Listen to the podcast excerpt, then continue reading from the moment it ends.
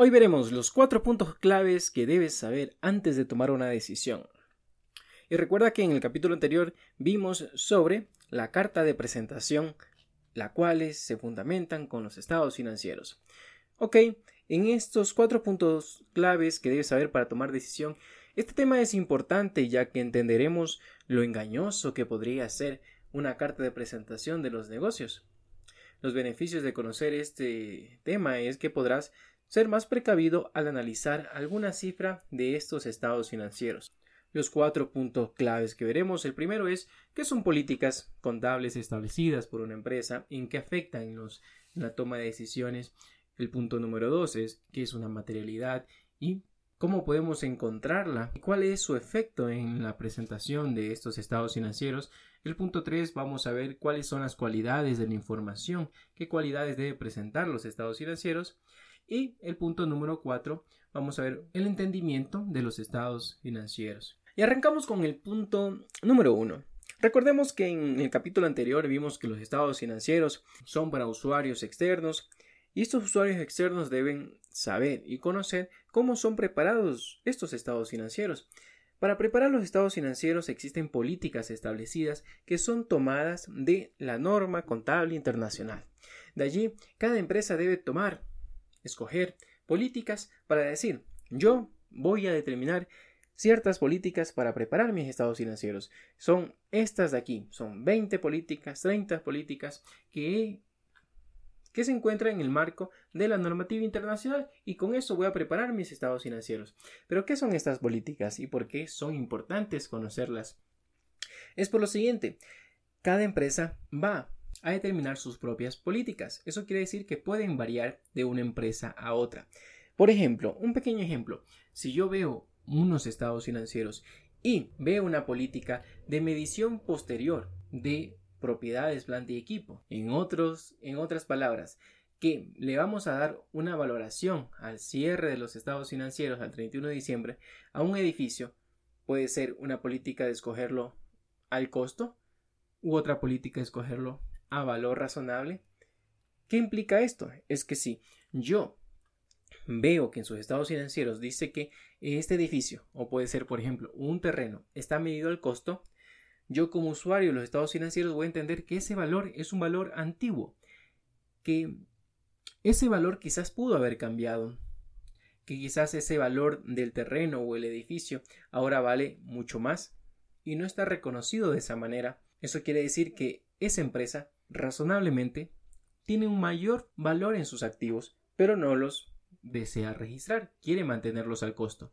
Pero si yo veo otra, otro tipo de política que esta empresa decide registrar estos activos no corrientes, como por ejemplo mencionábamos terreno, edificio, a su valor razonable, yo voy a determinar y voy a saber que el valor de los activos ya es el valor de mercado, es el valor que en la actualidad ya está. Eso quiere decir que no esa empresa no va a tener un mayor valor de los activos. De esa manera yo puedo tener información necesaria sobre estas políticas contables. Otra política, como por ejemplo si es una empresa de construcción o es una empresa de prestación de servicios y yo voy a, voy a ver las políticas de reconocimiento del ingreso yo puedo saber si esta empresa ha reconocido todo el ingreso posible, como por ejemplo en el reconocimiento de ingresos. Tenemos dos formas de hacerlo, uno por el input y el otro por el output. Si yo lo hago por el, por el input, quiere decir que yo voy a reconocer mis ingresos de acuerdo a cada hito. Voy entregando un avance de obra, o entregando un informe, un producto. Yo voy reconociendo ya el ingreso por de acuerdo a la entrega de un entregable, de una obligación de desempeño satisfecha. O por el output me voy a basar por lo que voy yo gastando. Si yo voy gastando, invirtiendo en el costo de este servicio que he otorgado, a la medida que voy gastando voy reconociendo el ingreso. Para eso es necesario de que el usuario tenga conocimiento sobre qué política está utilizando esta compañía a la cual está leyendo los estados financieros para saber que quizás está registrando todos sus ingresos posibles o aún le falta un poco más. Y así sucesivamente en muchas otras tipos de políticas, por ejemplo, el método de depreciación de sus propiedad, planta y equipo, cómo está depreciando sus activos como vehículos, edificios, con base si utiliza una política como por ejemplo la línea recta o unidades de producción, va a variar su gasto, va a variar cuánto está cargando al gasto de depreciación esta empresa. Y si carga más o menos gasto, ¿en qué nos afecta? Es que su utilidad va a aparecer más o menos. También podríamos decir en el mismo tema del método de valoración de los inventarios. Puede utilizar una política de medición al costo ponderado o primero en entrar, primero en salir. Dependiendo de cada una de estas políticas, si escoge una u otra, va a variar el valor del inventario que se va a cargar al costo en la medida que se va vendiendo. Y cada una de estas políticas, de acuerdo a cómo lo determina la empresa que está presentando sus estados financieros, puede variar estos estados financieros. Y hemos hablado un poquito sobre políticas contables establecidas por una empresa. Nosotros como lectores de los estados financieros tenemos que conocer este tipo de políticas y en qué afectan a la toma de nuestras decisiones. El punto número dos es sobre la materialidad. ¿Qué es una materialidad? En la contabilidad nosotros determinamos una materialidad. Cada empresa debe determinar su materialidad, un valor en el cual va a decir esto es importante para la empresa que está presentando estados financieros. Puede ser un valor cuantitativo. Sí, por ejemplo, usted puede determinar, yo considero como materialidad lo más común, el 5% de los ingresos. Pero para que una empresa determine su materialidad es un poco más complejo. Va a depender de la madurez de la empresa, de su industria, de las metas y objetivos que tengan sus principales usuarios, que son los accionistas o socios. Pero determinando esta materialidad, como mencionamos en forma general, podríamos decir que un 5% de los ingresos se puede considerar como materialidad. Esto es importante tener una idea para saber de que la empresa que está presentando sus estados financieros va a presentar en sus estados financieros rubros materiales y va a presentar en las notas a los estados financieros donde usted tiene el detalle y mayor información, donde tiene las políticas contables, solo las políticas contables de sus rubros materiales. Entonces, Todas las políticas contables que nosotros veremos en una nota a los estados financieros son materiales. Por eso es importante. Hay que aclarar también de que los estados financieros tienen una denominación de que si son razonables o no. Y esta razonabilidad de los estados financieros se llega a la conclusión de que son razonables o no si es que estos estados financieros están libres de errores materiales y de fraudes.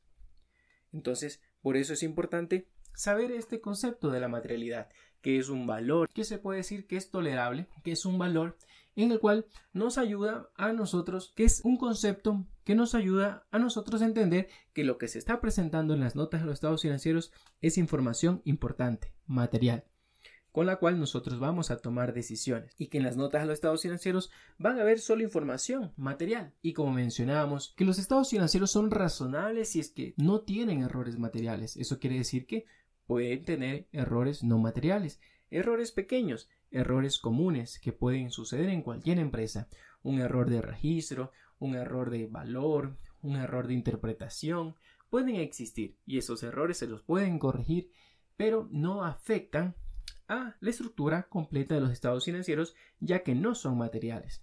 En toda empresa pueden haber errores, pero no deberían ser materiales y deberían ser corregidos en el periodo de su preparación. Y vamos a pasar al tercer punto, que son las cualidades de la información. Es un tema muy interesante, es algo que agrupa a toda la presentación de estados financieros. ¿Y qué son estas cualidades de la información? La normativa contable tiene en su marco conceptual el desglose de cada una de estas cualidades de la información y nos dice, ¿sabe que usted tiene que tener un equilibrio entre estas cualidades? ¿Cuáles son las cualidades de esta información? Como por ejemplo la integridad, la relevancia, la esencia sobre la forma, y que tienen que eh, tener un equilibrio, como por ejemplo el equilibrio entre dos cualidades. La integridad, que quiere decir que toda la información esté completa, y la oportunidad, que la información se presente de forma oportuna, para que los usuarios puedan tomar sus decisiones, como por ejemplo, nosotros debemos presentar máximo hasta el 30 de marzo los estados financieros para que la junta de socios o accionistas los revisen y los aprueben. ¿Qué pasa si nosotros nos presentamos hasta esa fecha los estados financieros? Porque estamos buscando de que la integridad sea 100%, de que toda la información esté registrada, de que quizás transacciones que posiblemente no son significativas, o transacciones de que quizás por su falta de análisis tampoco sean significativas y por querer presentar estados financieros 100% íntegras, no se presenta de forma oportuna, sino que se presentan en junio, en julio, los estados financieros, cuando no son oportunos ya para la toma de decisiones. La normativa nos dice, ¿sabe qué? Usted tiene que tener un equilibrio entre la integridad y la oportunidad. Presente información íntegra, material, pero de forma oportuna. También podemos hacer otro, otro mix entre otras cualidades como por ejemplo esencia sobre la forma. Indistintamente la forma legal de una transacción, prevalece su esencia económica. Ahora en nuestra legislación tributaria se llama hecho generador. Muy aparte de que tengas tú una factura, un documento que se supone que sustenta una transacción, lo que prevalece es el hecho generador. Me dices tú, empresa, de que contrataste servicios profesionales, pero ¿dónde está el informe o dónde está la evidencia? ¿Dónde está el hecho generador que me sustenta ese gasto, para que tú reconozcas ese gasto o reconozcas quizás algún activo intangible, se necesita ese hecho generador que está dentro de nuestra cualidad de esencia sobre la forma. Usted debe reconocer la esencia de las transacciones económicas en sus estados financieros sin aún quizás existir una forma legal de un contrato, de una factura. Y en la parte tributaria acá lo conocemos como hecho generador. Debe existir el hecho generador antes que un documento legal. Claro está, que debemos que cumplir lo más que podamos con los documentos fuentes que sustentan este hecho generador. Pueden ser facturas, contratos, estados de cuenta, liquidaciones, plantillas que sustenten estas transacciones. Otras cualidades de la información en la cual debe haber un equilibrio también pueden ser la prudencia. Hay que ser prudentes para poder realizar transacciones económicas. Prudentes como por ejemplo aquí nos apegamos un poco al tema de estimaciones. Por ejemplo, usted debe ser prudente al, estimar. Si usted tiene información fiable, podrá estimar quizás un deterioro de cartera, un deterioro de inventario, un deterioro de activos no corrientes, deterioro de propiedad, planta y equipo como edificios, vehículos. También debe ser prudente con la información que tiene para poder darle una valoración o incrementar un valor sobre los activos de propiedad planta y equipo, como por ejemplo maquinaria, edificios, terrenos, propiedades de inversión, el valor razonable de los activos biológicos. Esa información usted debe ser prudente para poder estimarlas, ya que tiene que tener información fiable para poder darle un valor a estos tipos de activos al cierre del ejercicio. También usted debe ser imparcial. Tiene que haber un equilibrio, también la cualidad de información de imparcialidad la gerencia, el contable, tiene que ser imparcial al tomar las decisiones o al registrar esas transacciones. Como por ejemplo, ya habíamos mencionado que el propósito, el propósito de los estados financieros es un propósito general. Entonces, las decisiones que se tomen tienen que ser imparciales. Yo no puedo registrar ingresos con el objetivo de mostrarle mayor ingresos a un usuario, como por ejemplo instituciones financieras, y mostrar más gastos a otro usuario, como por ejemplo el órgano de control. Hay que ser imparcial, hay que registrar las transacciones de acuerdo a cómo nos menciona la normativa contable y con un juicio profesional o un criterio imparcial. También hay otra cualidad de la información que es interesante, que es la comparabilidad. Los estados financieros, la información financiera debe ser comparable, comparable de nuestro propio negocio con periodos anteriores de varios años, podemos comparar un año con otro. ¿Por qué? Porque las mismas políticas contables que habíamos mencionado en el punto número 2 o en el punto número 1, estas políticas contables tienen que ser comparables. No se puede tener una política contable en un año, ¿sí? Porque quiero tener más gastos de depreciación y por eso utilizo línea recta y en otro, en otro año cambio mi política contable a unidades de producción porque quiero tener menos gasto de depreciación. No se puede hacer así. Se debe ser, como mencionábamos, imparciales, prudentes y debe existir la comparabilidad de todas sus políticas contables. Una política contable no se la puede cambiar así de fácil. Se debe sustentar el cambio de esta política contable diciendo, ¿sabe qué? Esta nueva política contable va a dar información de mayor calidad para estos usuarios externos, usuarios por la cual yo presento estados financieros con propósito general. También nuestros estados financieros deben ser comparables con otros estados financieros de otras empresas de la misma industria. ¿Cómo hacemos eso? Lo hacemos ya que todas las empresas, en su mayoría, aplican la misma normativa contable, la SNIF, Norma Internacional de Contabilidad o Norma Internacional de Información Financiera. Todos aplican, o en su mayoría, aplican la SNIF.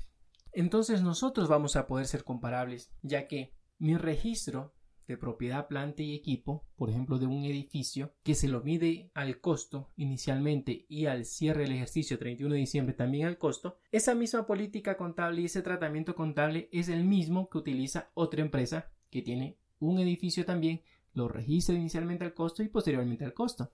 Es una política contable que se compara con otras empresas. Por eso también nuestros estados financieros son comparables con otras empresas de la misma industria y también de otras industrias comparables, pero en la aplicación de la normativa contable. Por ese, esa cualidad de la información, nosotros presentamos estados financieros comparables. Presentamos dos periodos. Por ejemplo, ahora estamos cerrando 2022. Cuando presentamos estados financieros 2022, tenemos que presentarlo junto con su 2021. ¿Para qué? Para cumplir con esta política contable de comparabilidad.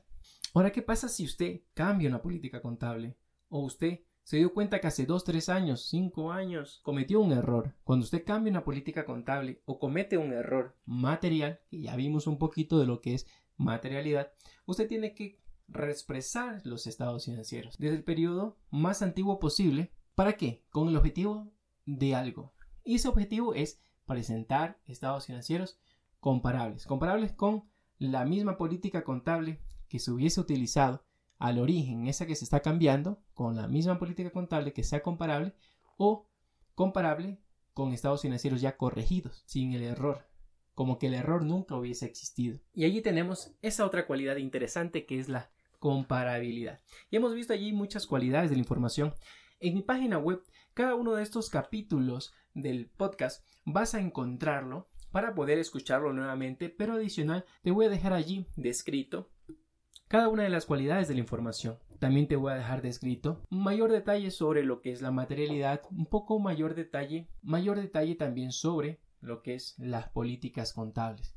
Así que puedes irte a mi página web que es www.victoriecuador.net y allí también vas a tener un formulario de registro donde puedes tú registrarte y te puedo ir enviando mayor información. Y vamos con el punto número 4 el punto número 4 es entendimiento de los estados financieros. ¿A qué hago referencia sobre el entendimiento de los estados financieros? Hemos revisado algunos temas y podemos concluir de que nosotros tenemos que considerar todo lo mencionado para poder entender estos estados financieros, que estos estados financieros tienen un equilibrio entre sus cualidades, que están llenos de estimaciones, que presentan lo que es material y que todo eso puede ser manipulado y quizás nosotros como usuarios externos no nos podemos dar cuenta, porque confiamos esa información. Pero allí entra un ente externo, un ente independiente, el cual se lo denomina auditor externo. Este auditor externo, que es independiente, presenta un informe de auditoría independiente, en el cual dice, ¿sabe qué?